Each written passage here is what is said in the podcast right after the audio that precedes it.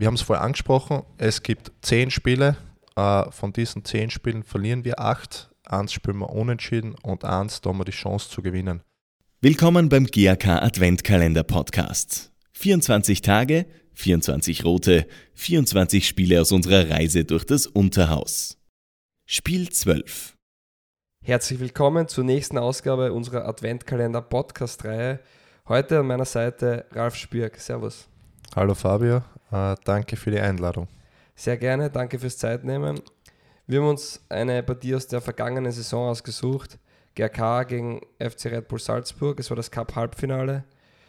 Leider sind wir ausgeschieden, aber es war trotzdem ein ähm, fast ausverkauftes Liebenauer Stadion, ein großes Fußballfest. Sportlich hat es leider nicht gereicht an diesem Tag. Was sind deine Erinnerungen an dieses Spiel? Ja, also die Vorfreude aufs Spiel war riesig von uns allen. Äh, die Stimmung war überragend. Das Ergebnis war nicht so, aber im Großen und Ganzen muss man sagen, dass das ganze Jahr der Cup und die Meisterschaft eigentlich sehr, sehr erfolgreich waren. Du hast es angesprochen, extreme Euphorie im Verein, extrem positive Resultate. Man hat im Viertelfinale die Austria geschlagen hat man, auch wenn man gewusst hat, Salzburg ist vielleicht nochmal eine andere Nummer, ähm, schon etwas gehofft, dass man das auch schaffen kann? Hm, so wie du sagst, es ist eine andere Nummer, aber Chancen gibt es immer. Chancen gibt es immer und auch wenn wir das nächste Mal gegen Red Bull Salzburg spielen, glauben wir hundertprozentig an unsere Chance, weil wir haben es vorher angesprochen, es gibt zehn Spiele, äh, von diesen zehn Spielen verlieren wir acht, eins spielen wir unentschieden und eins, da haben wir die Chance zu gewinnen.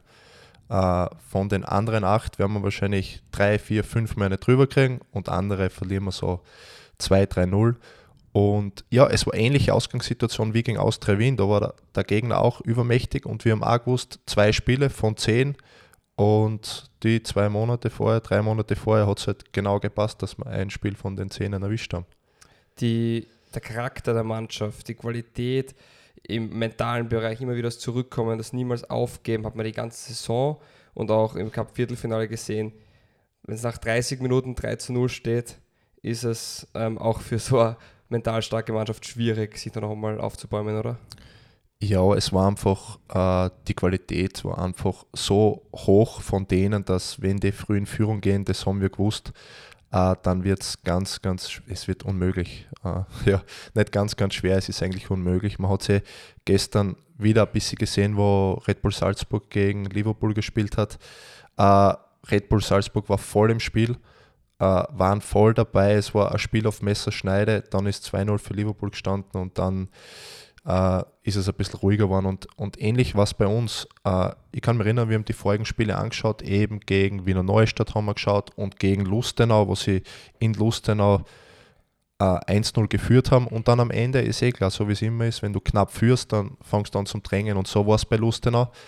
Ähnlich haben wir es uns auch gewünscht, aber an diesem Tag war Red Bull Salzburg von Anfang an zu fokussiert, auch das große Stadion, sie waren es gewohnt ja, uh, Hut ab vor Red Bull Salzburg. Und 4 zu 0 in der Halbzeit. Was sagt man, was gibt man einer Mannschaft mit? Ja, was gibt man einander mit? Ich glaube, uh, die Spieler sind da selbst, uh, selbst waren es ein bisschen Hass vielleicht und denken sich schon, ja, wir wollen halt absolut keine drüber kriegen und wir schauen auf Schadensbegrenzung, vielleicht gelingt uns noch das Ehrentor.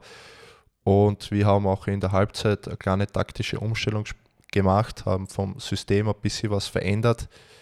Es ist dann äh, vielleicht vom Zuschauer ein bisschen besser geworden.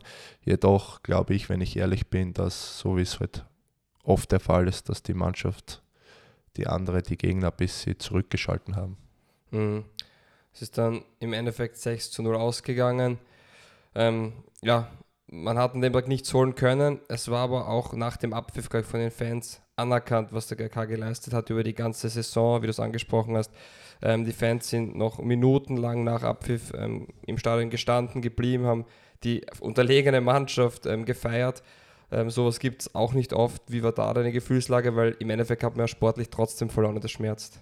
Hm, sportlich hat man verloren, aber wie du sagst, äh, es war ein überragendes Spiel und es hat schon, es hat alles vorher angefangen. Die sind ins Stadion gekommen, die waren unglaublich, Red Bull Salzburg war unglaublich höflich, waren unglaublich nett, haben jeden gegrüßt und du hast wirklich gemerkt, okay, das ist eine besondere Mannschaft, dann fängt es an.